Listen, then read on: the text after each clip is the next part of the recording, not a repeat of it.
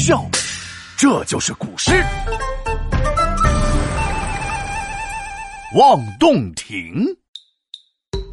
刘禹锡，字孟德，家庭背景好，世人称诗豪，爱游山，爱玩水，晚年结交白居易，与其并称为刘白。性情颇耿直，诗风挺独特，耿直耿直，独特独特。一首《洞庭》，仔细听听。哎，皮大龙，你会不会关于洞庭湖的诗啊？哈哈，必须会呀！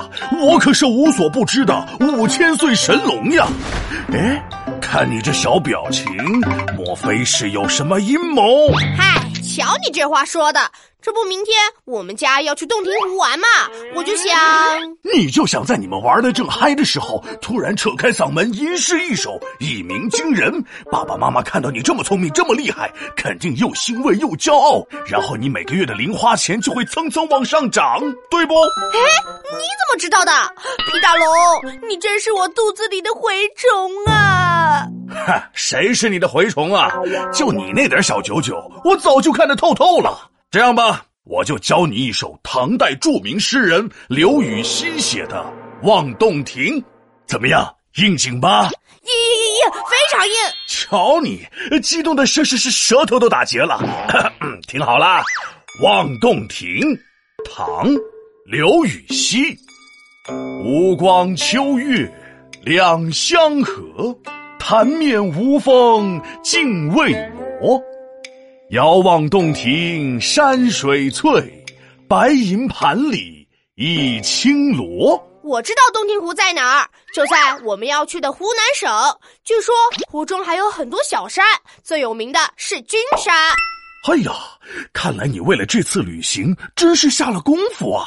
那你说说，“湖光秋月两相和”是什么意思？嗯。这湖泊跟月亮之前是不是吵架了？现在和好了？要是月亮会讲话，只会跟你吵一架，意思都给你说反了。这句话的意思是，洞庭湖的湖光和秋月相映衬，相和指相互映衬。这里指水色与月光融为一体。哇，这景色真是美翻了！下一句。潭面无风镜未磨，这里的潭应该是水很深的湖泊吧？潭面应该就是指洞庭湖面，潭面无风就是水面没有风嘛？哎呦，不错哦，继续继续。镜未磨，嗯，就是诗人拿起一面镜子，正要看看自己帅气的脸庞。啊，停停停！看来还是不能对你期望太高啊！你也不想想，这平静的湖面不是正像一面镜子吗？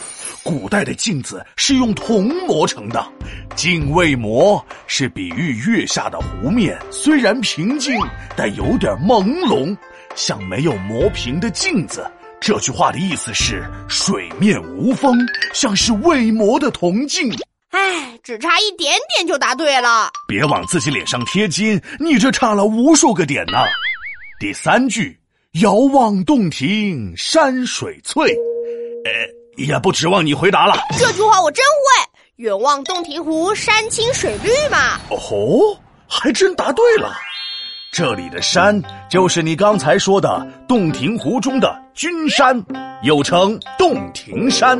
嘿嘿，我还是很聪明的好吗？白银盘里一青螺，最后诗人是不是到湖边捡了一盘子的田螺，打算回家下酒？下你个头啊！你这水平就跟过山车似的，忽高忽低，真是不经夸。白银盘在这里是代指洞庭湖，青螺原来是指青绿色的田螺，没错。但是在这里用来比喻君山，像是白银盘里托着青青的田螺。哦，原来诗人用的是比喻手法呀。没错。这首诗是写景诗，既有描写又有比喻，表现了诗人悠闲的心情。嘿，太好了！我以后的零花钱涨多少，就全靠这首诗了，太激动了。那你赶紧趁热打铁，复习一下这首诗。好嘞，《望洞庭》，唐·刘禹锡。呃，那个那个，嘿嘿，第一句是什么？我太激动了，全忘了。啊！皮大龙敲黑板，古诗原来这么简单。湖光和秋月融为一体，平静的水面就像铜镜。远看洞庭山水清秀，感慨处处都是风景。听我认真来一遍，起。望洞庭，唐，刘禹锡。湖光秋月两相和，潭面无风镜未磨。遥望洞庭山水翠。白银盘里一青螺。